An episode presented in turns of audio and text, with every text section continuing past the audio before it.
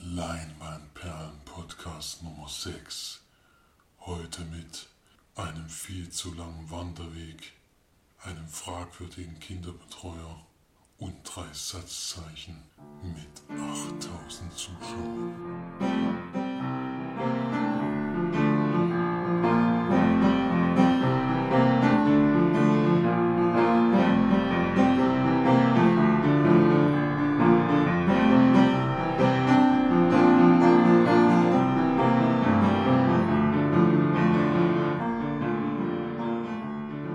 Hallo und herzlich willkommen zu unserem neuen Podcast.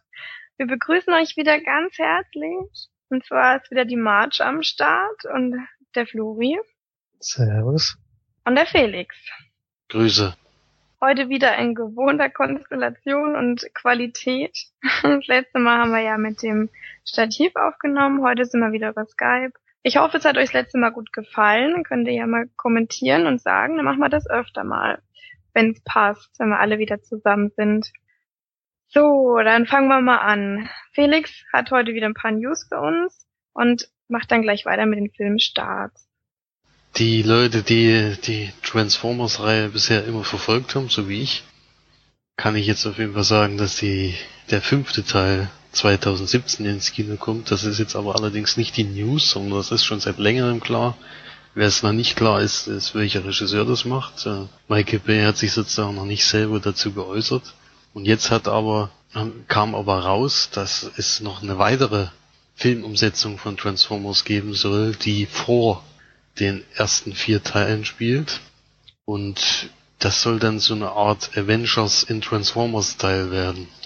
Und die wollen dann auch so eine Spin-off-Reihe machen. Jetzt äh, sind natürlich nicht alle so begeistert von dieser Filmreihe, weil Story storymäßig äh, bietet die halt sehr wenig. Aber in dem Fall haben sie für die für das Drehbuch und auch für die Umsetzung Robert Kirkman äh, überraschend ins Team geholt, der ja zuständig ist für die äh, Walking Dead Serie. Mhm. Das, ja, das ist, das klingt schon mal sehr gut. Äh, also jedenfalls für die, hauptsächlich auch für die Comics ist der natürlich zuständig. Jetzt nicht direkt zur Serie, aber ich glaube, der schreibt auch an den Drehbüchern zu der Serie mit und ist auf jeden Fall auch in den Spielen, die wir oft ges gespielt haben, genannt worden. Also da werden, da werden da die Avengers und die Transformers zusammengemischt, oder? Nee, nee, also das soll so eine Art Avengers äh, im Transformers-Stil werden. Ich schätze mal, es gibt einfach diese einzelnen Charaktere. Ich meine, wir kennen ja schon ein paar mit Bumblebee oder... Du kennst die. Megatron auf der bösen Seite. Ich kenne die auch. ich kenne kenn nur die ersten. Kenne die zum Glück auch. Also es gibt schon einige, die auch wiederholt aufgetreten sind. Und mhm. ich schätze mal, es soll so eine Gruppe werden, so zusammengewürfelt. Vielleicht wird es auch neue Charaktere geben und es wird nur ein bekannter sein. Auf jeden Fall heißt das dann Transformers One, diese Gruppe. So soll dann auch der Film heißen. Und die, das ist aber noch in weiter Zukunft, wann das ins Kino kommt. Das war jetzt gerade vor kurzem die News. Und was uns selbst jetzt ein bisschen schocken wird, hat mich etwas geschockt, wo ich das gelesen habe, aber ihr werdet es vielleicht teilen, aber das ist die News zu The Legend of Conan. ja. okay. Also es wird The Legend of Conan gedreht, was dann aber am Text rauskam, also ich war erstmal geschockt, was im Text rauskam, das hat nichts mit The Legend of Hercules zu tun, sondern ist die Fortsetzung von Conan der Barbar. Damals noch mit Arnie. Nee, macht's ja, nicht besser. Wollte ich auch gerade sagen. Macht's nicht besser, ja. aber ich bin schon mal froh, dass es keine Erweiterung zu Legend of Hercules ist, aber na gut, wenn das, das die Erweiterung des, macht, weiß ich die Erweiterung des alten Films ist, geht's ja vielleicht noch. Ja gut, ich habe den, den alten Film gar nicht gesehen, deswegen kann ich Die Neuverfilmung war ja sowas von unbeirdisch. Das war ja, die hatte ich auch geguckt, genau, die hat mir auch überhaupt nicht gefallen, aber es ist halt auf jeden Fall nichts mit Leech und Hercules zu tun. Das habe ich nämlich im ersten Moment auch gedacht, wo ich das gelesen habe und war schon etwas geschockt. Gut, das war's zu den News und dann kommen wir mal kurz zu den Filmstarts. Da gibt's diese Woche nicht so viel zu erzählen, weil es starten zwei Filme, die wir schon besprochen haben. Einmal ist das Kind 44, vielleicht kann der Florian da nochmal einen Einsatz zusammenfassen, wie die Geschichte so ist. Tamadi spielt einen, ich glaube, einen ukrainischen Soldaten, würde ich mal sagen. Oder dann später in einer, in so einer Militärpolizei, genau. Und verfolgt denunzierte Personen.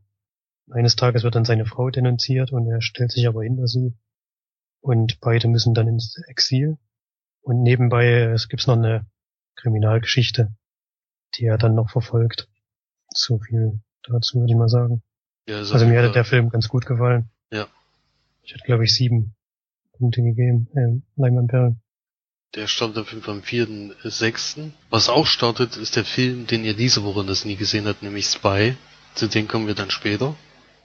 Und als drittes habe ich noch rausgesucht äh, Frau in Gold. Das ist äh, ein Film in der Hauptrolle mit Helen Mirren und Daniel Brühl. Und der geht es um die Großfamilie Bloch, die von den Nazis enteignet wurde und die eine große Kunstsammlung gehabt haben, die entwendet wurde und später dann, 50 Jahre später, äh, will die Tochter, die gespielt wird von Helen Mirren, ähm, diese Bilder zurückhaben und versucht das über einen Anwalt, der von Ryan Reynolds gespielt wird. Und die Wiener Behörden, die, die jetzt in dem Besitz von den Bildern sind, ähm, wollen die aber nicht wieder hergeben. Weil das natürlich ganz große Kunstwerke sind mit sehr hohem Wert.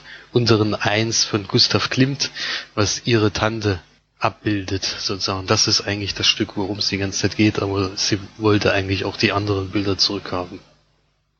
Klingt auf jeden Fall interessant. Ja. Das, das war's dann diese Woche zu den Filmstarts. Dann macht Flori jetzt gleich weiter mit den Filmcharts. Und da haben wir in dieser Woche auf Platz 5 The Rangers 2. Auf Platz 4 neu eingestiegen der neue Disney-Film mit George Clooney, A World Beyond. Platz 3 immer noch Ostwind 2. Auf Platz 2 der neue Mad Max. Und Platz 1 immer noch gehalten Pitch Perfect 2. Immer noch. Ja. Was für ein, eine Charme für das deutsche Publikum. Wir haben es ja gar nicht gesehen, wir können sie nicht beurteilen. Doch. Doch. Nein. Nein wir wissen das einfach schon. Was das Gute daran ist, dass der Film auf Platz 1 ist, ist, dass wir ihn nicht mehr in der Sneak haben können. Was wir aber dieses Mal in der Sneak hatten, war auch nicht so der Burner, aber hört einfach mal rein, wir haben wieder ein bisschen was aufgenommen für euch. Hallo ihr Lieben, hier sind wieder eure Podcaster Flori und Marge. Heute ist der 25. Mai, jetzt ist es schon wieder fast halb elf und wir waren heute im der Sneak mal wieder und hatten den Film Spy und irgendeinen völlig überflüssig deutschen Untertitel, den wir jetzt gerade nicht mehr wissen. Ähm, das ist ein Film oder die Komödie, die neue mit Melissa McCarthy, Jude Law und Jason Statham. Ähm, Geht es drum, ganz kurz gefasst, äh, Melissa McCarthy ist eine quasi eine Agentin, die aber eben so ein Maul, wie so ein Maulwurf, also die, die halt eben ähm, am Computer sitzen und die richtigen Agenten draußen im Außendienst quasi leiten, wie sie, was sie machen sollen oder wann Gegner kommen, die sie halt durch irgendwelche Drohnen und bei einmal Kameras und so sehen, die quasi dann die Augen für die, die Spione sind. Dann passiert aber was und sie wird äh, auch in den Außendienst gesetzt und ist natürlich wahnsinnig gut und toll und ja, dann passieren ein paar Sachen, geht natürlich um eine Atombombe, um was sollte es sonst gehen ähm, und Diamanten und Mafia und böse Frauen und zwielichtige CIA-Agenten und alles Mögliche, was man sich nur wünscht und vorstellen kann. ähm, ja, war auf jeden Fall relativ lustig. Man konnte an ein paar Stellen lachen. Ähm, mir ist nur, also so blöd wie das klingt, aber mir ist nur aufgefallen, wie unglaublich dick Melissa McCarthy ist. Also, das ist mir vorher in vorherigen Filmen noch nie aufgefallen. Also, klar, sie ist jetzt nicht die schlankste, aber so diese, weiß nicht, wie viele Kinder sie hatte in dem Film, teilweise mit diesen Nahaufnahmen. Naja, vielleicht so ein Ding, wo Frauen drauf achten oder so. Ähm, ja, Jude Law spielt einen schmierigen, tollen Spion. Super Agent. Super Agent, super duper toll und ach, wie schön. Naja, ähm, also ich fand ihn jetzt so mittelmäßig, man kann sich schon mal anschauen, vielleicht. Es ist halt in der Sneak immer ein bisschen was anderes. Es war auch relativ junges Publikum heute, weil ja Feiertag und da gehen wieder mehr quasi in, ähm, in die Sneak oder ins Kino. War auch wieder schön voll heute. Und ja, dadurch gibt's halt doch ein paar mehr Lacher, die einen vielleicht auch mitreißen zum Lachen, aber war halt natürlich auch wieder e Ekelhumor und Fäkalienhumor und primitiver Humor dabei. Nicht so viel, aber es ähm, war trotzdem mit dabei, was ich überflüssig fand, aber was ich immer überflüssig finde. Und ich würde dem Film so Durchschnitt so 5 von 10 Leinwandperlen höchstens geben. Was mich selber aber schon überrascht hat. Wir hatten eigentlich vorher ausgemacht, sobald da steht oder wir wissen, dass es bei ist, gehen wir raus. Aber da hat sich jemand geweigert, nämlich der Flori. Ja, Sneaker-Ehre, sage ich da nur. Und im Endeffekt muss ich sagen, hat es sich für mich auch gelohnt. Ich fand den Film eigentlich nicht schlecht. Ich habe sehr viel gelacht. Sicherlich lag das auch daran, dass viele mitgelacht haben. Vom Fernseher allein ist es bestimmt was anderes, aber es waren schon viele lustige Stellen dabei, Anspielungen auf andere Agentenfilme und äh, Jason Statham spielt so ein er denkt halt, er ist der größte Agent äh, überhaupt und dann passieren vieles witzige Dinge, die dann halt zeigen, dass er vielleicht doch nicht so überragend ist, was er aber selber anscheinend gar nicht merkt. Und ja, die Action-Szenen fand ich auch okay. Insgesamt hat mir der Film ganz gut gefallen. Ich würde da sieben von zehn Leinwandperlen geben. Überraschung, Überraschung. ähm, Der ja, Film wurde auch äh, überhaupt sehr gut aufgenommen. Sehr viele positive Bewertungen danach und wurde auch sehr viel gelacht im Kino. Also scheint auch mehreren Leuten gefallen zu haben. Ja, ähm, was mir negativ noch aufgefallen ist, dass viele Einstellungen sehr verschwommen waren oder teilweise auch man das Gefühl hatte, sie hatten gar keine richtige Kamera oder keine HD-Kamera und dann waren zum Beispiel die Verfolgungsjagd, die war teilweise so verschwommen, da habe ich echt gedacht, was haben sie denn hier gemacht oder was für, wo haben sie denn da jetzt gespart? Das ist auf jeden Fall nicht so, nicht so gut gewesen, fand ich und ja, es war Jason Statham hatte halt wirklich eine sehr witzige Rolle, fand ich. das stimmt schon, aber der hat leider auch nicht so viel ähm, Screamtime sozusagen. Ja, Das aber hätte sich aber auch verbraucht. Wenn es jetzt die ganze Zeit so gegangen wäre, wäre es dann nicht mehr lustig gewesen. Dass der jetzt nicht ständig auftritt, fand ich schon okay.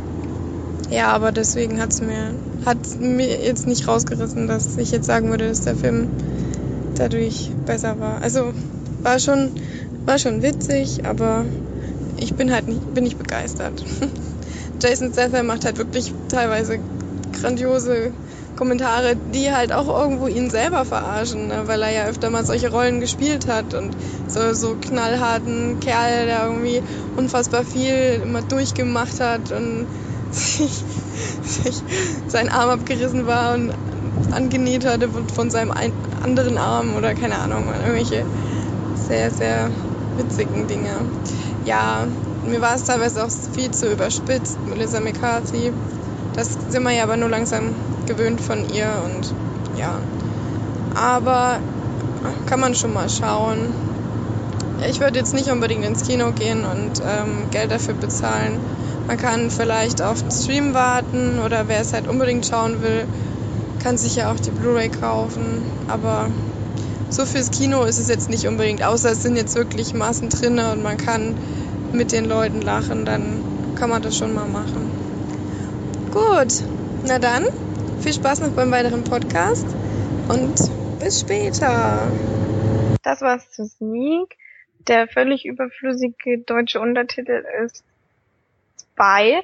Susan Cooper Undercover. Nur damit ihr auch genau wisst, welchen Film wir geschaut haben. Das letzte Mal hatten wir ja Jubiläumspodcast, aber mit zusammen und da haben wir natürlich, wie soll es auch anders sein, ähm, uns Filme angeschaut zu dritt. Und zwar sind das drei Filme auch, die wir besprechen wollen. Und zwar St. Vincent, Wild, beziehungsweise Der große Trip und Unbroken. Ähm, die haben wir alle gesehen, aber einer von uns erzählt immer erst ein bisschen was und dann können wir ja besprechen, wie wir die dann also einzeln fanden. Und da würde Flori gleich mal anfangen mit St. Vincent. Ja, St. Vincent ist ein Film mit Bill Murray in der Hauptrolle. Und ähm, er spielt einen mürrischen Einzelgänger, der mit seinen Mitmenschen eigentlich nichts zu tun haben will. Er ist vor allem in Bars zu finden oder Pferderennbahnen, wo er das bisschen Geld, was er noch irgendwo her hat, woher auch immer, weiß man nicht so genau, noch verjubelt. Und in seine Nachbarschaft ähm, zieht dann eine junge Mutter mit Kind. Die Mutter wird gespielt von Melissa McCarthy. Und durch einige Zufälle oder Umstände freundet er sich dann so ein wenig mit dem Jungen an. Und beide erleben halt einige Sachen zusammen, äh, die sie dann immer weiter zusammenschweißen. Ja. so, viel, so viel würde ich jetzt mal zum Inhalt verraten. Ja, das reicht ja auch. Ich hatte ja den Film schon Anfang des Jahres mal in der Sneak und habe ihn da schon sehr positiv bewertet. Jetzt möchte ich erstmal eure Meinung hören, wie ihr den Film gesehen habt. okay. Ah, dann fange ich einfach mal an. Also, er ist ja von, wenn man das sich jetzt so anhört, klingt es ja ein bisschen wie Gran Torino. Das ist der Film mit, mit und von Clint Eastwood. Der war ja schon fantastisch und ich war ein bisschen skeptisch, muss ich sagen, als ich an den Film ran bin, weil ich bin kein Bill Murray Fan und dadurch, dass die Geschichte wie eben wie Gran Torino klingt, habe ich gedacht, das ist nichts Neues und wird mich nicht packen. Das ist aber immer das Schöne bei Filmen, dass sie einen komplett vom Gegenteil überzeugen können. Es war hier auch wieder so, Bill Murray spielt fantastisch in dem Film, ganz, hat zwar eine ganz schmierige und eigentlich ganz unangenehme und eklige Rolle, aber dann halt auch wieder doch sehr herzergreifend und erwärmend und das Spiel da wirklich sehr, sehr schön. Der kleine Junge spielt auch toll, muss man echt sagen, für so, für so ein junges Alter. Und das Drehbuch ist einfach so, so großartig. Die Dialoge, die die führen und also teilweise dann auch wieder dieses, dieses primitive ähm, von dem, von dem Bill Murray. Und es ist halt so viele Running Gags drinne, die dann halt immer wieder kommen, man trotzdem immer wieder lacht, wie zum Beispiel das mit dem Zaun, dass er halt jedes Mal drauf fährt und es ist, es ist halt eine tragische und doch sehr lustige und ganz liebevoll erzählte Geschichte und ich war dann halt wirklich am Ende begeistert und so schön Soundtrack. wirklich, wo ich bei manchen Liedern ist mir dann Gänsehaut gekommen und vor allem mit den Einstellungen und es hat so gut zusammengepasst und die Geschichte und alles drumherum war wirklich, wirklich fantastisch. Bin ich doch sehr überrascht gewesen nach meinem zuvorigen skeptischen ähm, herangehen an, an den Film. Also ich würde da neun von zehn Leinwandperlen geben. Das ist ja gewaltig hoch. Also so hoch würde ich das jetzt nicht ansetzen. Ich bin aber genauso begeistert von dem Film eigentlich, aber es gibt noch ein paar Sachen, die mich da, die da noch ein bisschen gefehlt haben zur Sensation sozusagen, zu, zu einem großen wirklich großen Film. Ist auf jeden Fall ein sehr schön gemachter Film, den man sehr gemütlich abends mal gucken kann, wo es viel zu lachen gibt und auf jeden Fall hat es mir auch sehr gut gefallen. Ich bin da bei 8 von 10 Leinwandperlen, kann mich da eigentlich fast in allen Belangen anschließen. Ich werde den auf jeden Fall auch mir bei Gelegenheit wieder mal anschauen. Ist ja schon mal ein gutes äh, Omen für den Film. Man Lust hat, den auch später nochmal zu sehen. Ich würde nochmal Melissa McCarthy hier herausstellen die wir jetzt gerade wieder in ihrer typischen Rolle in Spy gesehen haben, spielt sie hier halt endlich mal eine ernsthafte und äh, etwas schwerer zu spielende Rolle. Und ich finde, dass das auch sehr gut gelungen ist in dem Film.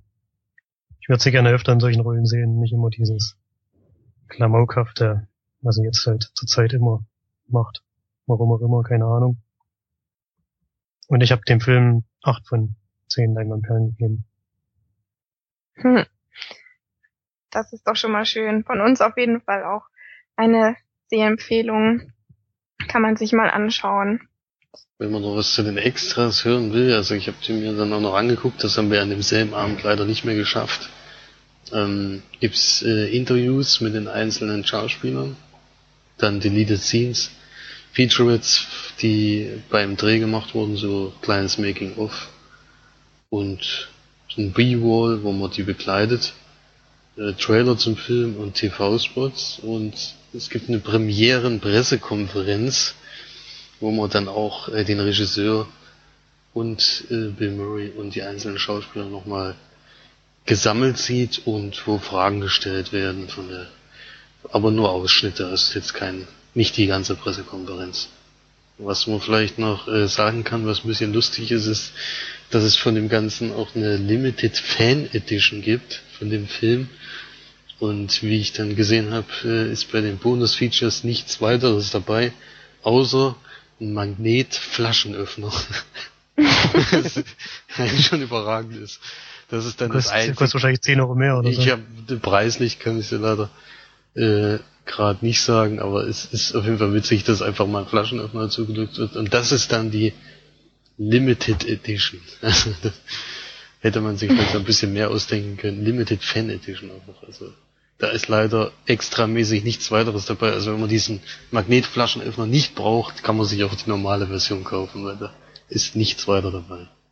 Man könnte noch sagen, dass der Regisseur bisher noch relativ unbekannt ist, der auch das Drehbuch geschrieben hat.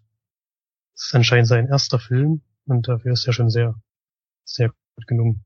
Er hat noch nicht mal einen Wikipedia-Eintrag, also ist anscheinend wirklich noch relativ unbekannt. Ja, dann würde ich sagen, reicht das erstmal zu St. Vincent. Und dann kommen wir vom besten Film des Wochenendes zum schlechtesten Film des Wochenendes. Und zwar zu Der große Trip Englisch Wild. Ähm, es ist ein Film vom Regisseur, ich hoffe, ich spreche ihn jetzt richtig auf, Jean-Marc Vallée. Der hat auch Dallas Buyers Club beispielsweise gemacht. Und jetzt eben der große Trip. Mit Reese Witherspoon in der Hauptrolle. Ungeschminkt und teilweise blutverschmiert.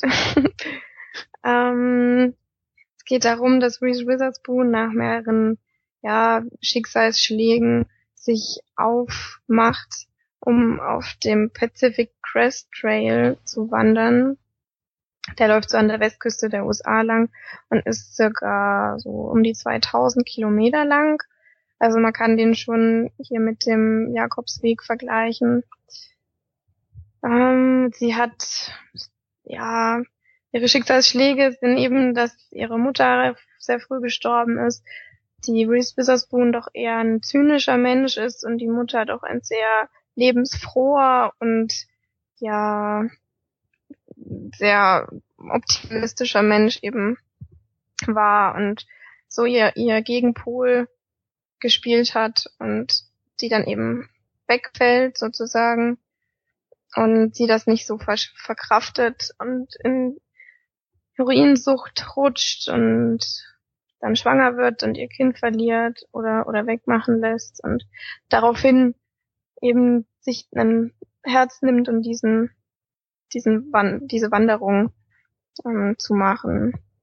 Ja, da sieht man eben dann, dass sie sich einen viel zu schweren Rucksack packt mit viel zu viel Zeug drinne und äh, ihre Schuhe zu klein sind, bluten und ja, ihre Nägel abfallen und so viele, viele äh, kleine oder beziehungsweise auch große Hindernisse, ähm, diese halt dann versucht selbstständig zu, zu überwinden und teilweise dann auch mit, mit Hilfe von anderen Wanderern, aber sie läuft eben doch die, die größte Strecke alleine. Es ist eben bei diesem Pacific Crest Trail, es ist eine Ausnahme, dass Frauen das machen. Ich meine, da muss man halt auch erstmal drauf kommen, 2000 Kilometer laufen zu wollen. Die ist aber, glaube ich, keine 2000 Kilometer gelaufen, oder? Ich glaube, die ist nur ein Teil der Strecke. Also hier bei der Inhaltszusammenfassung steht 2000 Kilometer. Ich glaube, der ist sogar länger, der Pacific Crest. Das kann sein, ja. Ich glaube, die ist nicht den ganzen gelaufen. Das kam mir jedenfalls nicht so vor. Ja, also sie wurde ja am Anfang, hat sie sich irgendwo hinfahren lassen. Vielleicht ist sie da von einem bestimmten, ja, der Pacific Crest Trail ist 4279 Kilometer. Ja, das ist eben doch sehr langatmig gewesen, dadurch, dass der Film zwei Stunden geht. Reese Witherspoon war der ja als beste Hauptdarstellerin nominiert als Oscar, den sie Gott sei Dank nicht bekommen hat, weil ich nicht finde, dass sie da besonders toll spielt.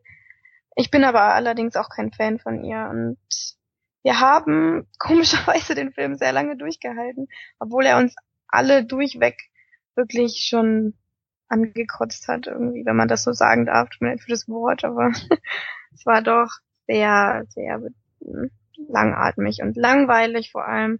Ich meine, man kann sowas schon erzählen und das ist auch schon eine interessante Geschichte und die Frau gab es ja auch wirklich, was man dann in Extra sehen konnte. Aber dass, dass das zwei Stunden gehen muss. Wenn es kürzer gewesen wäre, wäre es vielleicht anders gewesen vom Gefühl her. Es ist halt so, dass der Film sehr viel auch mit Flashbacks arbeitet. Also alle zwei Minuten gefühlt kommt dann eine, eine, Szene von früher mit ihrer Mutter oder mit ihrem Bruder oder mit ihrem Ehemann, den sie da mit zehn verschiedenen Leuten betrogen hat. Und ja, es ist, mh, hm, naja, kein, kein Thema, was wir so gut fanden. Und vor allem die Off-Stimme von ihr hat uns alle sehr genervt. Das wirklich andauernd kam so ihre Stimme im Kopf, die, die gesagt hat, was, was sie da gerade tut oder, oder was sie, was sie eben denkt. Aber das wäre viel angenehmer gewesen, wenn wenn sie einfach mit sich selbst geredet hätte, weil das ja eigentlich jeder normale Mensch macht, wenn man so lange alleine ist, dass man ähm, dann irgendwann anfängt, Selbstgespräche zu führen und hier wurde das eben als als hallende Off-Stimme äh, dargestellt und das hat das ging uns so auf die Nerven, so dass wir den Film dann auch die letzten 20 Minuten ein bisschen gespult haben. Also auch den, muss was verraten. Ja klar, warum denn nicht? Das hat dem Film auf jeden Fall nicht geschadet. Zumindest hat es uns nicht geschadet. Dadurch ist er jetzt nicht besser oder schlechter geworden. Ähm, man muss sich, ähm, wenn man den Film guckt, muss man sich auf jeden Fall bewusst sein, dass es langatmig ist, dass es ähm, nicht, nicht gut erzählt ist, finde ich. Ich finde jetzt auch nicht, dass er besonders toll gedreht wurde. Und ja, ich weiß nicht, was ihr dazu noch sagen wollt. Man könnte sagen, dass Reese Witherspoon anscheinend mit dem ganzen Körper wandert, weil sie wirklich ständig überall blaue Flecken und überall aufgeschürft und überall blutet irgendwas. Keine Ahnung. Ja, sie hat wahrscheinlich jeden Baum, der da stand, mitgenommen und umarmt. Wer weiß. Aber ich habe mir die Flashbacks so gestört, das war bei mir nicht so. Ich fand die Geschichten jetzt nicht so langweilig. Aber da war ich, glaube ich, der Einzige bei uns, dem das so ging. Es war ja auch so, dass teilweise die Flashbacks ganz oft immer wieder gezeigt wurden, dieselben. Und das fand ich so überflüssig. Dadurch wäre so viel Zeit eingespart gewesen, wenn sie das weggelassen hätten. Das, ich weiß nicht, was das sollte, was das für ein Stilmittel war. Wir können auch sagen, dass wir den Film auf Deutsch geguckt haben. Wir können also nicht sagen, ob die Off-Stimme vielleicht im Englischen etwas besser war, aber hier im Deutschen war das wirklich teilweise unerträglich. Wir haben da wirklich vorgesessen und gedacht, das kann ja eigentlich nicht wahr sein. Was die da, was die da machen. Katastrophe. Ja. Vor allem noch mit so einem komischen Hall die ganze Zeit. Keine Ahnung. Mhm weil ihre Gedanken durch den Kopf schießen oder keine Ahnung, warum das so gemacht wurde. Ich konnte das auf jeden Fall nicht nachvollziehen. Schalt im Kopf. Mhm. ja, also ich, ich kann die diese Geschichte äh, sowieso nicht nachvollziehen, aber ich fand vor allen Dingen auch, dass man den Charakter absolut nicht nachvollziehen konnte in dem Film. Welche Beweggründe es eigentlich überhaupt gab. Diese ständige ständige Betrügen des Mannes kam irgendwie nie, es gab hunderttausend Flashbacks, aber du hast diesen Charakter überhaupt nicht verstanden. Hast immer nur gedacht, äh, ja, die ist jetzt krank drauf und ja, vielleicht nimmt sie auch irgendwelche Drogen und ja, jetzt versaut sie alles mit ihrem Mann, aber warum hast du irgendwie nie so richtig mitgekriegt? Das dann alles auf dieses Motorthema zu schieben, ist auch vielleicht, weiß, das kam irgendwie auch nicht so richtig raus, ob jetzt diese Ehemann-Geschichte nach der Mutter war oder während der Mutter oder während der Krankheit und danach ist er eingebrochen, das haben wir gesehen, aber ob man dann ähm, den Mann, äh, mit dem man eigentlich zusammen ist, dann mit wildfremden Leuten, die man während des Kellners trifft und dann hinter der hinter dem Restaurant ranlässt, also ich weiß nicht, da gibt's für mich absolut keine Beweggründe für. Die das Schlimme ist ja, dass es die ja wirklich gab und die das anscheinend wirklich gemacht hat. Ja, ja, deswegen, ich, ich hätte halt gerne mehr gewusst über die Person an sich und warum die das überhaupt alles gemacht hat. Es wurden halt teilweise Geschichten noch gar nicht zu Ende erzählt. Zum Beispiel mit dem Bruder, den ruft sie mal an und der geht immer nicht ran und so. Mhm. Es kam aber nicht so richtig raus, warum das jetzt so Ja, ist. in den, in den Flashbacks sah eher so auf, aus, als würden die eigentlich schon ziemlich gut zusammen bandeln. Die ganze Zeit. Aber was mich am meisten noch am Ende dann gestört hat, es gibt ja so eine Art Erlösungsmoment, wo sie dann sagt, ja, dieser Weg ist jetzt, es sollte ja darauf hinauslaufen, dass ihr danach besser geht oder dass es irgendeinen Punkt gibt, wo sie dann rauskriegt, äh, was sie jetzt ändern will oder was sie jetzt falsch gemacht hat. Aber im Endeffekt ist es eher so ein Ablauf ihrer Fehler, diese Begangenheit von damals im Flashbacks, aber so eine richtige Einsicht, ja, das und das hätte vielleicht anders laufen müssen, das gab es für mich eigentlich nicht. Also ich weiß nicht, ich, diese Aufstimme hat mich ja nach zehn Minuten hat mir schon gesagt, also jetzt ist aber dann auch mal gut, ansonsten machen wir aus. Und was auch ein schlechtes, ein schlechtes Merkmal ist, wenn man nach einer halben Stunde auf die Zeit guckt und dann sagt, eigentlich hätte ich jetzt gedacht, der Film ist zu Ende und jetzt, jetzt geht er aber noch mal anderthalb Stunden länger. Und da hat in, in dem Moment war es bei mir eigentlich schon so weit, dass ich gedacht habe, also das wird wahrscheinlich nicht mehr besser und das wurde es dann auch leider nicht und deswegen mussten wir dann auch am Ende mal ehrlich zugeben, dass das wieder nichts für uns war und deswegen haben wir dann auch, wenn es noch das Ende angeguckt, um uns zu vergewissern, also wir haben uns sowieso die wichtigsten Szenen angeguckt, wir haben jetzt nicht durchgängig gespult, sondern haben Haben viel zu wenig wir gespult. haben viel zu wenig gespült. Es war.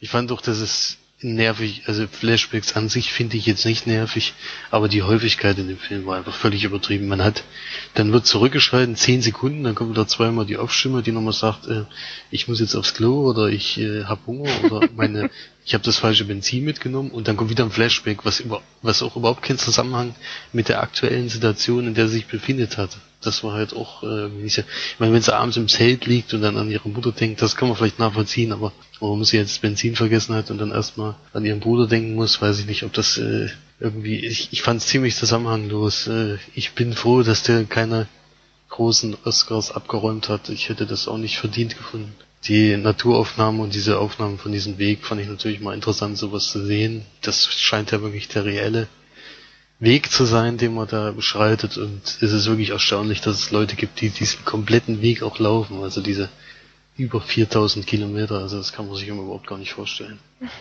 Vor allem, Ja, wer hat, wer hat die Zeit?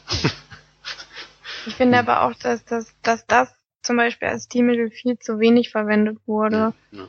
Also, dass man viel zu selten diesen Weg gesehen hat oder diese, diese wunderschönen Aufnahmen. Da hat man ständig, hat man sie gesehen, wie sie irgendwo langläuft oder irgendwo drinne liegt oder irgendwas isst oder ihr Kot oder so, was mich überhaupt nicht interessiert hat, aber immer zwischendurch diese, diese wahrscheinlich wunderschöne Natur dort, die sich ja auch so, so wahnsinnig verändert in den 2000 Kilometern, die sie da beschreitet.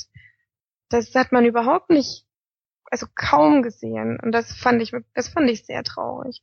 Hätten sie lieber diese 20.000 Flashbacks kürzen müssen und dann lieber irgendwelche schönen Naturaufnahmen rein und dieses Rumliegen und dann wurde das, was mir auch nicht gefallen hat, diese, diese extrem often Cuts dann so, das kam mir teilweise vor wie so ein, wie so ein YouTube-Video, dann Katzi ist, Katzi liegt da, Katzi, sie macht gerade ihr Häufchen, Katzi macht irgendwas anderes, wieder ein Cut und wieder ein Cut und wieder, dass dieses ganz schnelle Schneiden war dann zwischendrin immer wieder da und das, das hat mir auch überhaupt nicht gefallen, das hat gar nicht zu dem Film gepasst, finde ich. Also das, ja, naja, wie, wie ihr hört, hat mir nicht gefallen. Ich gebe da zwei Sterne. Zwei Leinwandperlen. Von zehn, nicht von fünf. Ich schließe mich da an. Ich bin bei vier. Äh, Extras zu dem Film hatten wir teilweise geguckt, also zusammen noch, weil uns dann doch die echte Cheryl Strait, ähm, die, die der Charakter ja ist, interessiert hatte, hat man mal kurz reingeguckt. Der Rest äh, sind Besuch bei den Drehorten, also die originalen Drehorte, dann äh, eine interaktive Karte von dem Fernwanderungs äh, Fernwanderweg, dem Pacific Crest Trail, äh, wo man den interaktiv mal abläuft sozusagen. Dann die entfallenen Szenen, äh, der Kinotrailer und noch wie viel wiegt Cheryl's Monster?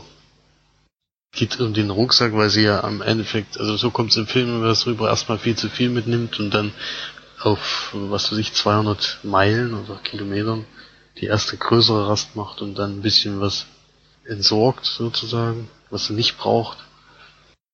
Ja, das reicht jetzt auch zu dem Film, würde ich sagen. Ähm, keine Sehempfehlung, würde ich jetzt mal behaupten. Von uns allen. Was ihr euch aber anschauen könnt, auf jeden Fall, ist Unbroken. Und dazu sagt Felix noch ein bisschen was. Der neue Film von Angelina Jolie.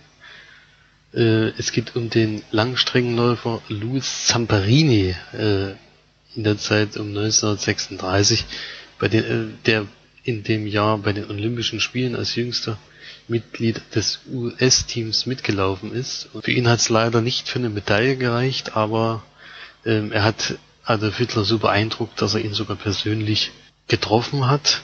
Und vier Jahre später äh, wäre er der Favorit in Tokio gewesen. Allerdings meldet er sich freiwillig als Bombenschütze und zieht in den Krieg. Es kommt ein, zu einer Wasserlandung im Pazifik und er rettet sich mit zwei anderen, mit dem Piloten und noch einem Kollegen auf ein Floß und muss 47 Tage auf diesen, auf dem Wasser überleben.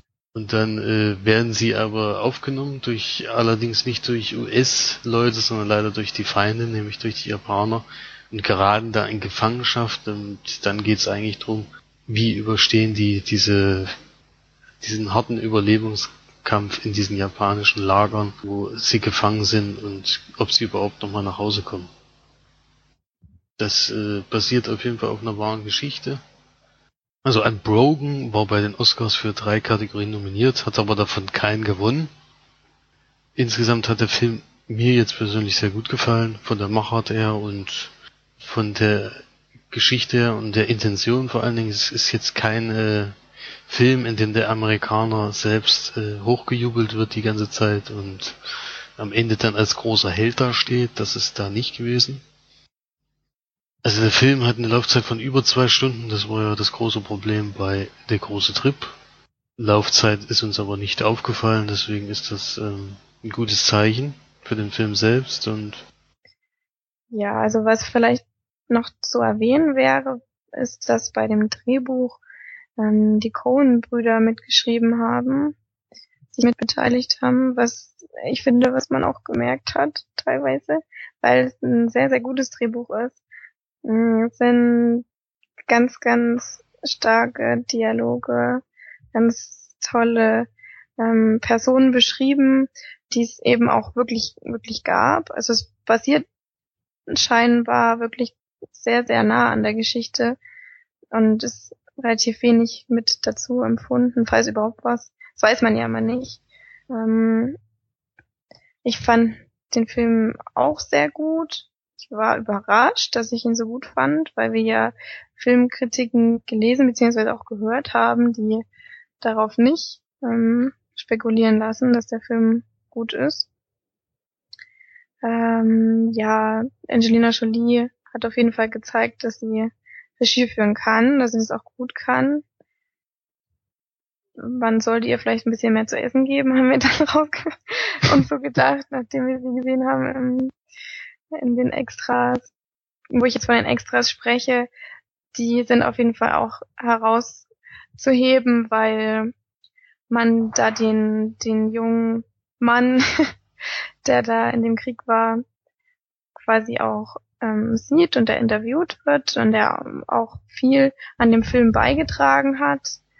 Und der ist vor allem 97 Jahre alt geworden was ich finde, was ganz ungewöhnlich ist für Leute, die in dem so damals gelebt haben, in der Zeit, ist 1917 geboren und 2014 gestorben, kurz bevor der bevor der Film rauskam. Er hat aber noch ein paar Ausschnitte gesehen und hat auch wirklich viel dazu beigetragen. Also Angelina Jolie war da anscheinend auch sehr oft bei ihm und hat sehr oft mit ihm geredet und ja, es ist auch sehr, sehr interessant. Also die Extras lohnen sich auf jeden Fall auch bei der Blu-ray.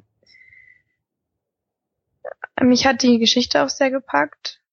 Ich fand es jetzt nicht langweilig. Ähm, und ich würde dem Film auf jeden Fall auch acht von zehn Leinwandperlen geben. Es wird sich auch sehr viel Zeit gelassen für die Szenen auf dem Wasser, fand ich.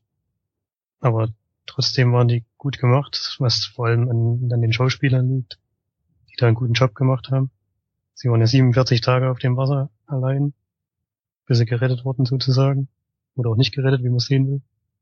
Und äh, das sieht auch sehr gut aus und die Dialoge sind gut geschrieben dort. Was mir nicht so gut gefallen hat, war dann komischerweise die Zeit im Gefangenenlager. Die fand ich dann zu lang und zu oft haben sich manche Sachen wiederholt. Also sie kommen dann nochmal in ein zweites Gefangenenlager und dann passieren im Prinzip genau die gleichen Dinge nochmal, die man vorher schon gesehen hat. Und ich denke mal, dass das halt in Wirklichkeit so war und dass es deswegen auch so gezeigt haben, aber dadurch haben sich halt einige Sachen wiederholt. Äh, trotzdem hat mir der Film auch gut gefallen, also ich bin dabei sieben von zehn Leinwandperlen. Ja, das war's dazu. Felix muss noch seine Bewertung abgeben. Achso. Ich habe auch noch eine Bewertung, ja. Also ich würde auch 8 von 10 geben und möchte aber nochmal darauf hinweisen, dass äh, wir zusammen die Extras damals gesehen haben und uns extrem aufgeregt haben, dass dann in der ja. dort auf einmal das äh, so hochgelobt wurde, das Kriegen an sich. Also das war eine mega Enttäuschung. Ich glaube, ich war noch nie von einem Extra so wahnsinnig enttäuscht wie dort, weil das in dem Film ja nur wirklich nicht das Thema war. Und dann in den Extras auf einmal kamen dann solche Sprüche wie, ja, echte Männer ziehen in den Krieg und ja, das ist das, was äh, wozu Männer gemacht sind und sowas und dann den Krieg sozusagen selbst loben. Das konnte ich da nicht verstehen, vor allen Dingen von dem einen Darsteller, den wir ja so gut finden, wie aus alles eine Frage der Zeit oder sowas, der sich da auch mit anschließt. Also das war für, für mich eine mega Enttäuschung, dass sowas dort genannt wurde. Ja, das ist halt wirklich, dass man vielleicht denkt, wenn man die Zusammenfassung hört, dass das ein patriotischer Film wäre und dass da Amerika steht über allem und bla bla, dieses typische, was man eben so, so wie bei American Sniper oder irgendwie bei anderen Kriegsfilmen oft, leider sehr oft hat. Und bei dem Film war das aber wirklich nicht so. Also es war wirklich keine, kein Patriotismus weit und breit, keine amerikanische Flagge, die im, Wand, äh, im Wind weht. Und dann in den Extras knallen die diese Sachen raus. Also das das war echt, das war auch schon ziemlich nervig. Also die Interviews haben wir dann auch abgebrochen, weil das dann doch, ja, schon sehr belastend Das ist halt war. nicht unsere Meinung. Also. Ja, ja, wir sind ja, wir sind ja das komplette Gegenteil von, von Patrioten oder von kriegsverherrlichenden Leuten. Also, Hm. ja. Ich könnte vielleicht sagen, ganz am Anfang im Flugzeug kommen so ein paar Sprüche, die so in die Richtung gehen, aber das hat sich ja dann ganz schnell erledigt, weil sie ja nicht lange dem Flugzeug sind. Mhm. Es geht ja dann schnell abwärts. Das klang auch so, als wäre es ein bisschen ironisch gemeint, aber in den Extras kam das dann überhaupt nicht ironisch rüber, das war ernst Nee. gemeint. Das war ernst gemeint, ja, leider. Das klang auch so ein bisschen aufgezwungen, diese Sätze, aber ich kann mir nicht vorstellen, dass die die wirklich in diesem Interview freiwillig gesagt hätten. Also das würde mich schon wundern. Na, gerade bei dem, bei dem Blonden, da, oh, ich muss jetzt mal ganz schnell googeln, wie der noch mal heißt er. Ach, genau. genau, wie der ähm, ist vor allem ja auch ein englischer ähm, Schauspieler. Und dann Britischer, setzt er sich, ja, ein britischer glaub, meine ich ja. Ja, britischer Schauspieler. Ähm, und dann setzt er sich da hin und macht da einen auf, weiß nicht, Amerika ist toll und Krieg ist Krieg toll. ist toll vor allen Dingen, ja. Ja, das fand ich, fand ich echt nicht gut. Das war echt traurig. Das ist, das hat's wirklich richtig runtergezogen am Ende, da war man richtig Mhm. enttäuscht. Ja. Vor allem, weil die extra so schön angefangen haben mit dem Interview mit dem Mhm. 97-jährigen Menschen da und Ja, genau. der, der Frau, die das Buch dazu geschrieben hat. Das war am Anfang richtig gut. Haben sie es quasi selber vermasselt dann. Zumindest bei uns. Das habe ich auch noch nie erlebt, dass die Extras einen Film vermasseln können. Also der Film an sich ist Mhm. natürlich trotzdem noch gut, aber da würde ich auf jeden Fall auf einen Stream warten und nicht diese Extras angucken. Ich meine, ich habe noch nie Extras abempfohlen, also sowas habe ich auch noch nicht erlebt. Felix hat alleine noch einen Film geschaut ähm, und hat Chihiros Reise ins Zauberland geschaut. Der Film ist schon ein bisschen älter, den habe ich jetzt mal auf die Leihliste getan, weil ich den schon seit Jahren nicht mehr gesehen habe. Das war nämlich meine Zweitsichtung und nicht meine Erstsichtung. Ich konnte mich aber nicht mehr an viel von der Geschichte erinnern.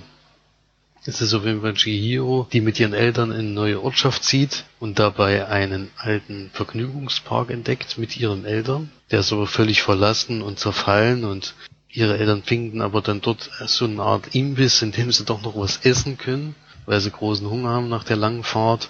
Und es wird aber langsam dunkel und dann trifft sie auf einen Jungen, der sagt, äh, bitte verschwindet ganz schnell hier, denn wenn es dunkel ist, dann äh, bekommt ihr große Probleme. Und sie schafft es aber, also die Tochter schafft es dann nicht mehr, wegzurennen und findet ihre Eltern auch nicht mehr. Sie findet nur an der Stelle, wo sie saßen, zwei fette Schweine.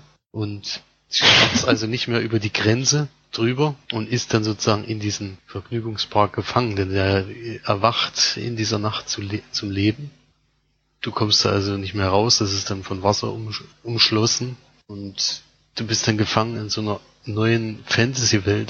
Also die Tiere sind auf jeden Fall wichtiger als die Menschen und äh, das kriegt man auch gleich zu spüren und sie muss in dieser Welt erstmal zurechtkommen, hat aber zum Glück Hilfe durch diesen kleinen, äh, durch diesen Jungen und muss sich dann ziemlich schnell eine Arbeit suchen und ist auf jeden Fall eine sehr schön gemachte Geschichte. Es ist ein Trickfilm, das muss man vielleicht noch dazu sagen.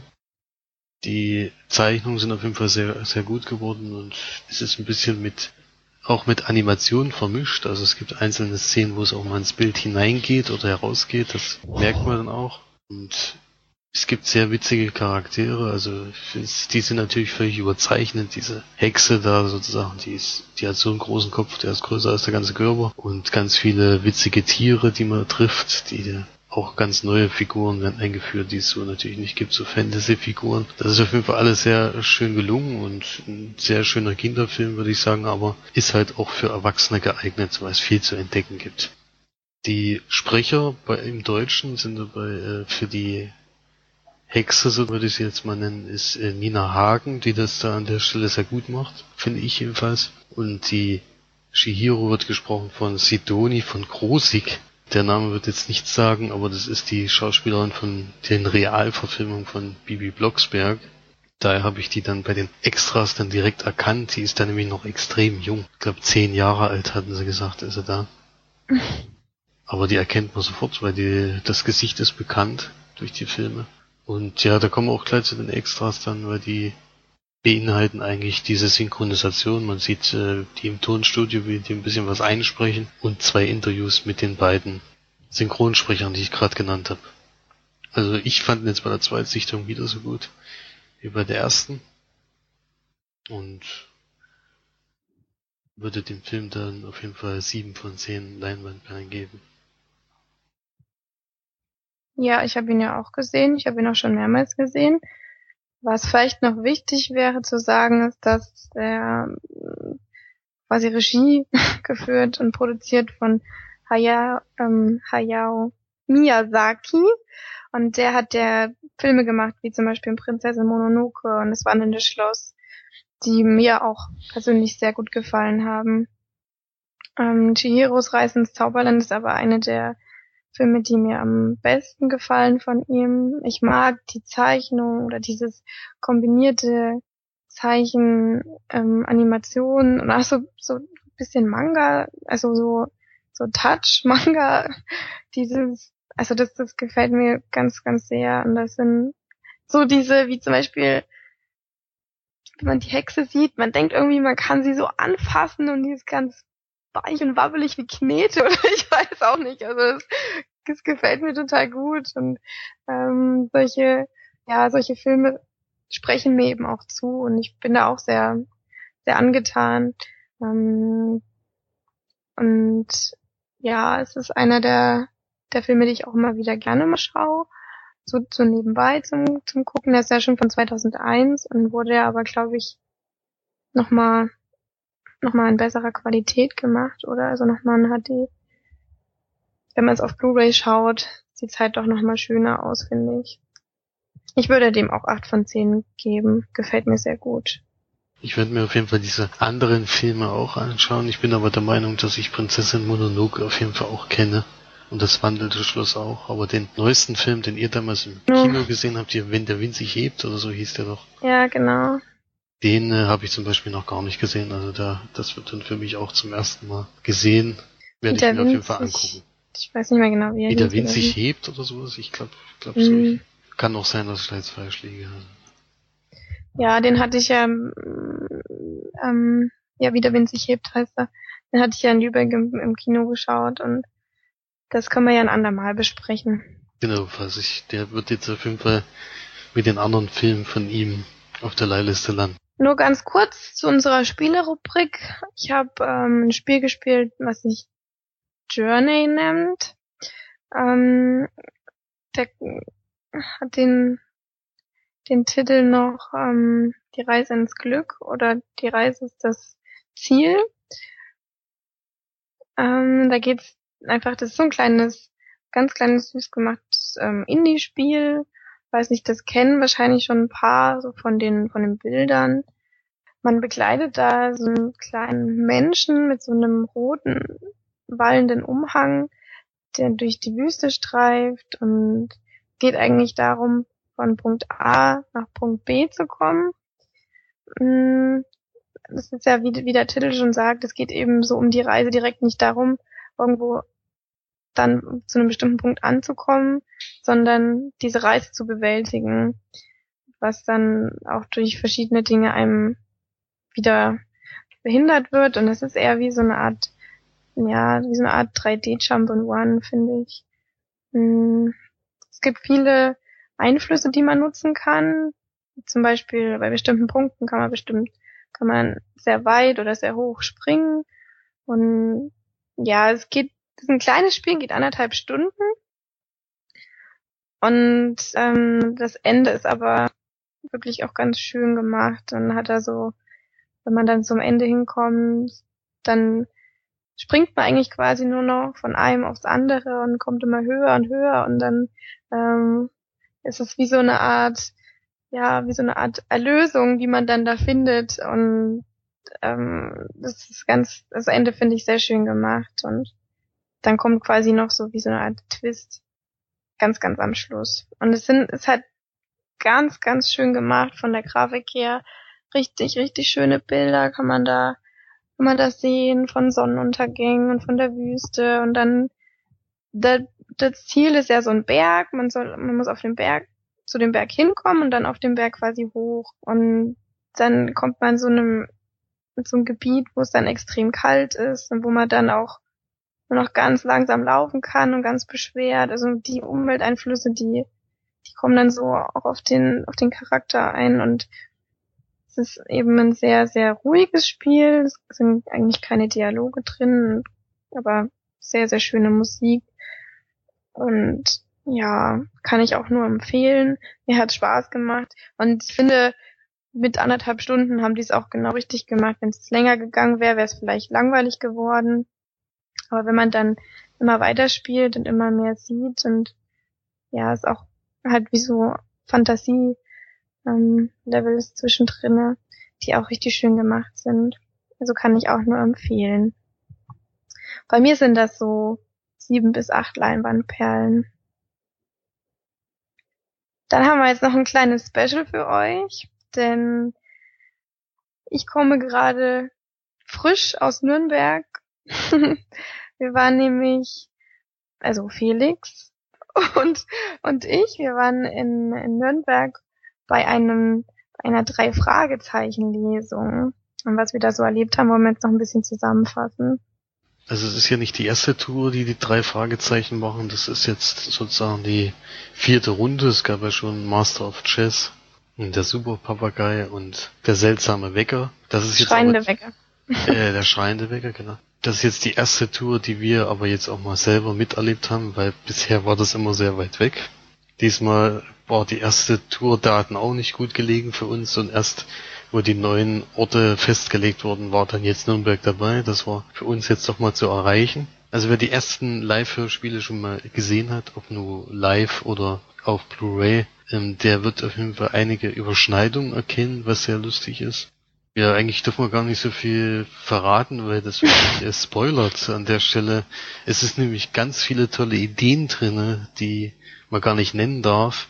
Diese äh, in Bezug auf alte Folgen, in Bezug auf äh, ja, wie sie die Show gestalten und sowas. Äh, tu mich da jetzt schwer, irgendwelche Sachen zu erzählen, ohne äh, ohne was vorwegzunehmen. Es gibt auf jeden Fall die Vorstellung auf Blu-ray und ich kann nur empfehlen, also ich habe es mir damals überlegt, es mir zu kaufen, habe es zum Glück nicht gemacht, denn das hätte mich jetzt sehr geärgert, wenn ich da einige Sachen schon gewusst hätte, die sie da einbauen. Also das war auf jeden Fall hatten sie viele Überraschungen parat. Wurde sehr viel Fanservice geboten ja, man, man ist anscheinend wirklich nicht alleine mit der Hörspielliebe. Das hat man diesmal auch gemerkt, wenn man da mit äh, 6.000 bis 8.000 Zuschauern ein Live-Hörspiel äh, sich anhört, dann fühlt man sich nicht mehr so ganz alleine, sonst wird man auch ein bisschen belächelt dafür, dass man das immer noch macht. Ja, das ist vielleicht auch so, dass das jetzt eventuell ein bisschen nerdig klingt.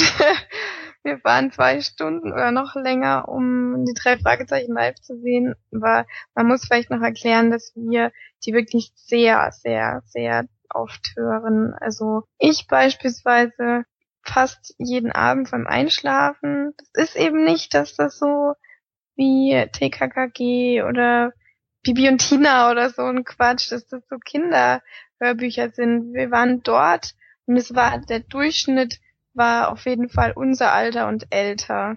Kinder waren auch da, definitiv, waren auch viele da, aber die meisten waren wirklich ältere und eben auch Leute in unserem Alter.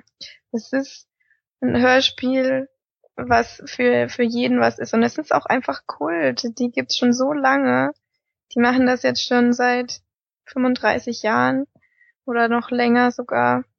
Und es ist was, was, wofür ich mich auch einfach begeistern kann. Das, oder, und der Felix auch. Das, wir sind da vielleicht so ein bisschen, aber man hat ja gemerkt, wie gesagt, wie der Felix gesagt hat, dass wir da nicht die einzigen sind und das, das, ja, wir, wir werden auf jeden Fall, falls ihr die noch nicht gesehen habt, ein paar Bilder mit, ähm, mit reinstellen, wo ihr dann mal sehen könnt, wie viele Leute das wirklich waren. Sind leider qualitativ nicht so gut, die Bilder, weil wir durften auch keine Fotos machen und keine Videoaufnahmen, was ja, was man ja auch versteht, aber Bilder, zum Beispiel in den Pausen oder in der einen, das war ja nur eine Pause, ähm, bin ich dann mal hoch auf den Rang gegangen und wollte von oben mal runter fotografieren, wie das halt aussieht, weil das wirklich, es war Wahnsinn, das kann man gar nicht beschreiben. Und da haben wir dann eine Frau gefragt, ob wir ähm, vorne auf den Rang können, um zu fotografieren und sie sagen gleich, nein, nein, nein, auf gar keinen Fall, äh, dürfen nicht Foto Fotos machen. Ähm, da haben, sind die ganz strikt dagegen. Dann habe ich gesagt, aber es ist ja nicht äh, während der Aufnahme oder während den, des Hörspiels. Und so, nein, nein, nein, trotzdem darf man nicht machen, komplett verboten. Und es war ja auch ein bisschen übertrieben. Ich wollte ja nur die Masse an Menschen mal so ein bisschen erfassen. Ja, das war ein stimmt. bisschen, Ja. bisschen schade.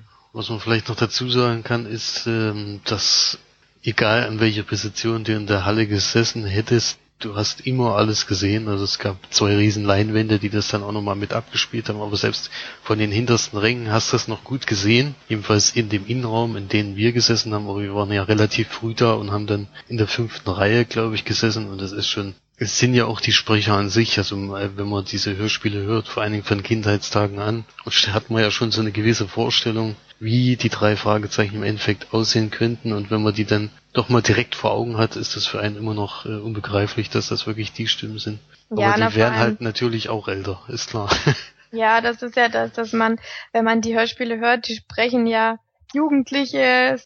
Das Witzige ist ja, dass man die Stimmen nicht nur aus den Hörspielen kennt oder aus anderen Hörbüchern, sondern dass sie verschiedene ähm, Schauspieler verkörpern mit ihrer Stimme, wie beispielsweise Andreas Fröhlich ist ähm, zum Beispiel nur einer davon, Edward Norton, wird, also wird von ihm synchronisiert. Ähm, Oliver Rohrbeck ist Adam, nee, Ben Stiller. Ich verwechsel die beiden immer, Adam Sandler und Ben Stiller. Das ist unglaublich. Ben Stiller ist da die Stimme und Jens Wawritschek ist zum Beispiel, wer King of Queens Fan ist, ist der Spence bei King of Queens. Weil ich jetzt den, den Schauspieler nicht kenne und was wahrscheinlich auch keinem was sagen würde, wenn ich das sage. Der Oder- Spence ist schon bekannter, ja. Ja. ja, deswegen ist es immer noch mal, noch, dann noch mal was anderes, wenn man dann die Leute sieht, wenn man die von den, von den Kinos oder von den Filmen eben kennt. Und dann sieht man sie da oben und dann lesen sie eine Kindergeschichte vor. Also nein, eine Kindergeschichte ist es ja nicht, nicht richtig, aber Hm. es ist schön, dass sie sich auch in dem Hörspiel auch teilweise selbst parodieren. Das Ja, finde ich halt ja. auch ganz toll, dass Genau. sie sich auch selbst auf die Arme, auf den Arm genommen haben und dass er auch viel, finde ich, mit dem Publikum Ja. gem- gehandelt haben. Das Das Echo zum Beispiel, genau.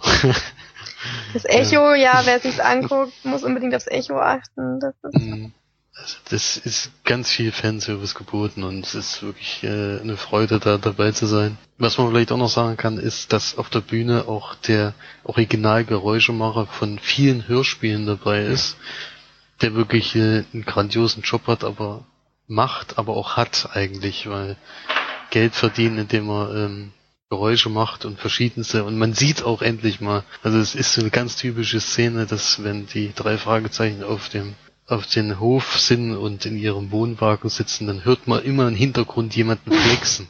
Und wie diese, wie simpel es ist eigentlich, dieses Geräusch zu imitieren, das sieht man da wirklich, aber das sieht man auch in den anderen drei Aufzeichnungen schon, aber hier hat man es dann auch mal, mal live miterlebt, wie simpel das eigentlich ist, dieses Geräusch nachzumachen, ist echt witzig dann direkt vor Ort. Und es waren halt auch, äh, sind ja nicht nur die drei Fragezeichen, die sprechen, sondern es waren dann auch drei Schauspieler selbst mit dabei. Zwei von den Stimmen habe ich jetzt nicht erkannt, aber die männliche Stimme war dann, wie wir im Nachgang hera- herausgefunden haben, Stefan Krause oder sie haben es was gesagt. Und uns ist beiden die Stimme extrem bekannt vorgekommen. Wir haben es aber nicht rausgefunden, welche Stimme das ist und haben es dann im Nachgang, Nachgang nachgeguckt und es ist die Synchronstimme von Paul Giamatti gewesen. Mir kam es total bekannt vor, aber äh, es war tatsächlich äh, Paul Giamatti selbst. er selbst. Er selbst war da und hat's gemacht. So, so war's. Nee. Da Nee, haben wir uns auf jeden Fall Fall danach auch ähm, gegen den Kopf geschlagen, weil wir halt es einfach nicht gerafft haben, wer das war. Ja, es ist auch, er hatte halt auch drei verschiedene Rollen in dem Stück und manchmal hat er so eine bisschen andere Stimme gehabt und so und da hat man es gar nicht so richtig erkannt, aber dann am Ende hat er eigentlich wirklich schon so ein bisschen, da war ich echt die ganze Zeit drauf und dran, es rauszufinden, aber mir ist es einfach nicht eingefallen, das, das war schon. Die Synchronstimmen erkennt man ja sowieso eigentlich, also ich erkenne die eigentlich ziemlich oft, aber Mhm. da in dem Fall musste ich dann auch mal ähm, sagen, dass ich es nicht weiß, leider. Aber wir haben es ja jetzt rausgefunden und äh, es war auf jeden Fall ein großes Ereignis für uns, äh, das mal live mitzuerleben. Und vielleicht gibt's ja die Gelegenheit, das irgendwann mal wieder zu wiederholen. Also ich würde das auf jeden Fall wieder machen und das ist für ein Live-Hörspiel, man kann sich das glaube ich nicht so richtig vorstellen. Also wenn ich das jemandem sage, dann gehen die davon aus, da kommen 20 Mann Hm. und dann zeigst du ihnen das Foto und dann kriegen einen Schock fürs Leben. Äh, ja, es gibt tatsächlich so viele Leute, die da hingehen. Das Wie stimmt. kostet denn der Spaß? Also Ja, das die- wird jetzt hier nicht gesagt, weil ich das nämlich zum Geburtstag geschenkt, äh, zu Weihnachten geschenkt so. gekriegt habe. ja, Oder ich höre mal das kurz, jetzt- ich höre mal schnell Nee, weg. Das war jetzt Moment. nur mal, dass die, dass unsere Hörer halt einordnen können, was sowas kostet. Also die, also es kommt immer darauf an, was man zu was man natürlich hingeht. Also es haben wir jetzt dort auch gesehen, auf der Leinwand wurden ganz viele andere Sachen noch gezeigt, die auch live äh, gebracht werden. Und ich schätze dafür sind die Karten nicht so, äh, die Kosten nicht so hoch, aber so äh, für die drei Fragezeichen, für die ganze Geschichte bezahlt man für Innenraum. Jedenfalls, ich weiß nicht, wie viel die auf dem Rang gekostet haben, ob es da unterschiedliche Preise gab. Für freie Platzwahl allerdings, deswegen war es gut, dass wir so früh da waren, bezahlt noch 35 Euro. ja, Das kostet schon einiges, aber es sind zwei Stunden, die sich lohnen. Und man hat auch wirklich, wenn die rundherum haben sie halt auch, die haben noch eine sehr gute Band dabei, die die ganze Zeit mitspielt und wie gesagt drei Schauspieler, die sie auch noch bezahlen müssen und dann noch die drei Sprecher, also die, also es gab am Ende Standing Ovations, muss man auch noch dazu sagen, lange, aber zum Publikum will vielleicht Marge auch noch mal was sagen. Ja, ja. Also ist uns ja ist das ja schon bei den Ärzten damals aufgefallen. Ja, das ist halt, wir waren in Coburg beim Ärztekonzert, wir waren in Coburg beim Sportfreundekonzert, wir waren jetzt in Nürnberg bei den drei Fragezeichen und jedes Mal ist es eben so, dass das Publikum wirklich schnarchig ist und überhaupt keinen Enthusiasmus aufbringt, was ich halt wirklich sehr, sehr schade finde. Wenn dann eine Frau, die neben mir sitzt, sich beschwert, dass ich äh, jubel und dass ich äh, mich mich freue und keine Ahnung und dann denke ich mir so, was ist hier eigentlich schiefgelaufen? Warum seid ihr da? Warum schaut ihr euch das live an, wenn ihr euch da überhaupt nicht so richtig begeistern könnt? Was ich halt sehr schade finde. Ähm, es ist, wir standen dann da, äh, Standing Ovation, es war dann natürlich wieder so, zumindest vor uns ein paar, die zu cool waren, um aufzustehen. Es gibt ja leider immer.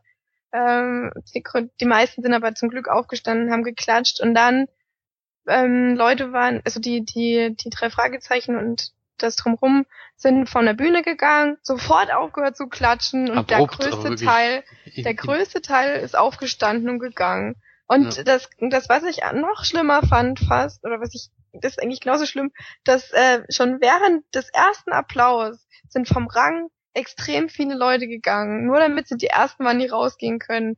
Und da denke ich mir so, da kommen die Leute, stellen sich auf die Bühne, leisten was und ich meine, klar, die kriegen dafür Geld, das ist, das ist, das ist klar, aber das, was die am meisten doch freut, ist doch danach der Applaus und wenn es den Leuten gefallen hat und wenn es Zuspruch gibt, man kann doch auch mal wenigstens ein bisschen was zurückgeben und sich da auch mal fünf Minuten statt einer Minute hinstellen und klatschen und und jubeln und sich und sich freuen und begeistert sein, aber nein, man muss aufspringen und wegrennen. Und dann haben zum Glück in den ersten Reihen haben dann welche einfach weitergemacht und dann sind, haben wieder viele eingesetzt und haben dann nochmal geklatscht, dass sie dann wenigstens noch einmal wieder auf die Bühne kommen konnten. Was ich jetzt auch wieder viel zu wenig war. Eigentlich hätten sie nochmal auf die Bühne kommen können und ja, es war für die das Leistung, war, die sie vor allen Dingen gebracht haben. Ja. ja. Also wenn man, wenn man sieht, wie die auch sprechen und so, es sieht immer so einfach aus, wenn man denen das anguckt, aber bei denen ist das wirklich schon in Fleisch und Blut übergegangen. Und es sind aber trotzdem zwei Stunden, die sie fast durchgängig sprechen und trotzdem Schauspielern, es ist ja trotzdem noch eine Schauspielerei, auch wenn es manchmal nicht so aussieht, aber die Stimme ist halt das Wichtige in dem Moment. Und dafür dann ähm, so, ja, ich weiß auch nicht, also ich bin da immer wieder schockiert, dass den Leuten anscheinend die Arbeit da gar nichts mehr wert ist, sondern sie wollen nur so schnell wie möglich nach Hause. Meistens bringt es ja auch nichts, da rauszurennen, Ach, weil man dann trotzdem erstmal eine ewig an, die, an der Ampel steht und, und wenn man länger drin bleibt und äh, wie wir da mal Glück hatten, dann sogar mal die Sportfreunde persönlich getroffen hatten, weil wir halt lange geblieben sind. Äh, das tut mir wirklich kein weh und es ist halt wirklich, wir waren vielleicht, wir haben vielleicht noch fünf Minuten da gestanden, maximal, würde ich jetzt mal maximal. sagen. Maximal. Und die das Halle war komplett leer. Ja, also das ging alles echt richtig schnell. Als wär, als wärst du bei einem Wettrennen dabei, äh, wer zuerst beim Auto ist, kriegt irgendwas oder so. Das war unbegreiflich. Ja. Es ist halt schade, weil die sich wirklich Gedanken gemacht haben. Die haben so viel mit dem Publikum gemacht. Die haben so viel für echte Fans oder für, für alte Fans auch äh, oder, oder Stammfans sozusagen auch Dinge reingebracht, die man erkannt hat und die man, die man ja, wo man einfach selber wieder, wieder so in dieses Gefühl ähm, zurück befördert wird sozusagen, die, ähm, wie man, wenn man jetzt daheim sitzt oder wie man früher mit drei Fragezeichen gehört hat als Kind. Und da haben sie so viel, sich so viel Mühe gegeben und so viel gebracht und so viel dafür getan, dass man begeistert ist als Zuschauer. Und dann kriegen die so wenig zurück. Und das finde ich, finde ich wirklich, wirklich schlimm. Vor allem wir hatten noch eine Fahrt von über zwei Stunden auf oder vor uns. Und wir sind stehen geblieben und haben geklatscht und wir waren eine der letzten, die rausgegangen sind, obwohl wir es noch so weit hatten. Und andere waren vielleicht, man weiß es ja nicht, wie weit sie gefahren sind, aber ob man da jetzt nur zehn Minuten eher oder später los, los äh, das macht ja nur wirklich jetzt den Braten auch nicht mehr fett. Also und dann noch dieses, das danach, das war ja noch schlimmer, dass dann gedrängelt wird und gehupt wird, wenn man dann losfährt und ähm, dann ein irgendwelche Vollidioten überholen und schnippeln, am besten noch einen Unfall verursachen, nur weil sie, ja, so schnell wie möglich müssen wir jetzt hier raus, wie die Bekloppten. Da denkt man echt manchmal, oder dann sich einreihen in die, in die, in die Reihe, wo man dann, dann wartet und dann sich einfach quer vor, auf die Straße stellt, dass ja auch keiner mehr vorbeifahren kann. Also das ist einfach dieses, einfach dieses rücksichtslose und egoistische Verhalten von den meisten Menschen und ach, das ist einfach nur belastend, finde Am ich. besten wäre es wahrscheinlich gewesen, wirklich eine halbe Stunde äh, dort noch zu bleiben, einfach Ja. sich dahinzusetzen und zu warten und dann wären wahrscheinlich alle schon weg gewesen, weil es war ja wie ein Wettrennen, äh, es war ja nichts Mhm. anderes mehr. Also es war erschreckend. Also wir sind vielleicht auch ein bisschen früh dann, zu früh dann gegangen und hätten uns lieber noch mehr Zeit lassen können, dann hätten wir, wären wir den Stress da aus dem Weg gegangen, aber Alles in allem war es echt eine ganz, ganz tolle Erfahrung und würde ich jedem empfehlen, der sowas mag, Hörspiele oder Hörbücher. Ähm, es ist ähm, wirklich was, was nicht alltäglich ist und was ähm, ganz groß ist, für mich zumindest. Ich finde auch, dass wir auf jeden Fall mal äh, empfehlen können, dass sich wenigstens eine drei Fragezeichen Folge mal anzuhören, um auch mal diese ja, Hemmung abzulegen, dass das irgendwas kind mit Kindhaftigkeit zu tun hat, sondern einfach nur wirklich auch für Erwachsene geeignet, also überhaupt für Erwachsene geeignet ist. Und wenn man da einmal diese Hemmung abgelegt hat, ist man da glaube ich auch, äh, ist es fast wie Tatort gucken oder sowas, nur noch viel fantasiereicher, weil man sich Ja. alles selber dazu denken muss.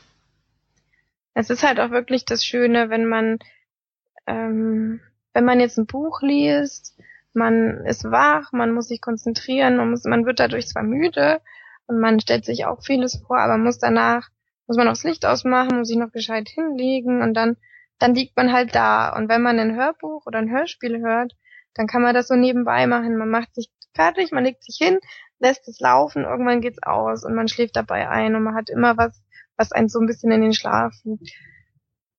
Ja, Ja. tut's Also euch einfach mal an.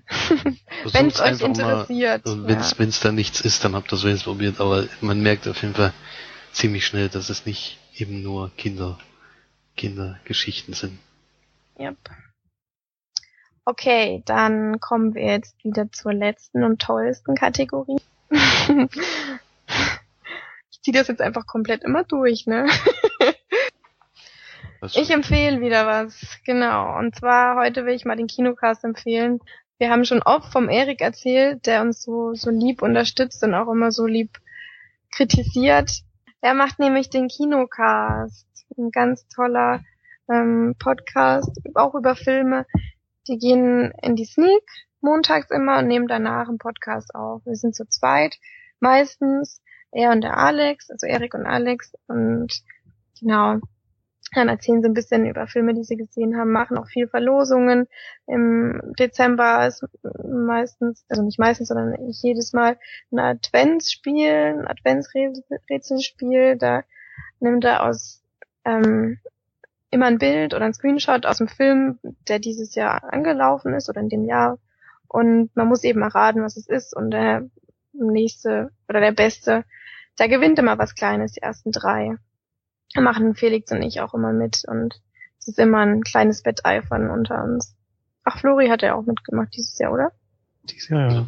Dieses Jahr, ja, genau. Ich habe als einziger nichts gewonnen, eine Schweinerei. Ja, es musste ja einen auch erwischen, der es nicht schafft, aber ich muss vielleicht dann noch dazu sagen, dass äh, der Kinocast auch der erste Podcast war, den wir überhaupt gehört haben, oder der Ja. und der uns vor allen Dingen überhaupt dazu animiert hat, ähm, selbst auch einen Podcast zu machen. Das Genau. kann man vielleicht auch noch sagen. Also Das ist auf jeden Fall für mich immer noch eine Freude, den jedes Mal zu hören. Ja, Ja. kann man auf Also jeden Fall nur Erik- loben. Erik, wenn du das jetzt hörst, das hier ist alles deine Schuld. Nein. Na schon. Ja, natürlich. Aber Schuld natürlich. ist natürlich ja. lieb gemeint. Ne? Wir freuen uns ja, dass das alles geklappt und dass wir das alles so machen können. Und dass du da einen großen Teil daran getan hast, auch unbewusst. Dann bedanken wir uns wieder bei allen, die eingeschaltet haben. Besucht uns auf Facebook, kommt auf unsere Seite. Wir freuen uns über alle Kommentare. Schreibt fleißig, kritisiert uns ruhig. Wir haben eine dicke Haut. Haut raus. Und dann bis zum nächsten Mal. Tschüss. Tschüss. Tschüss.